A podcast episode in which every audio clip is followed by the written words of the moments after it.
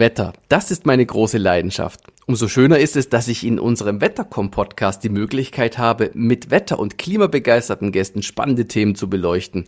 In unserer ersten Staffel habe ich beispielsweise mit Stormchaser Friedrich Föst über Gewitter gesprochen, mit meinem Kollegen Hartmut Mühlbauer über die Wetterphänomene El Niño und La Niña und mit Klimaexperte Gernot Schütz über Extremwetter in Deutschland.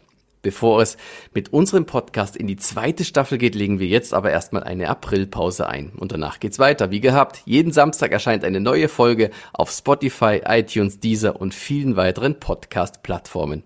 Natürlich würde ich mich über viele begeisterte Zuhörerinnen und Zuhörer freuen. Bis dahin wünsche ich allen eine gute und gesunde Zeit.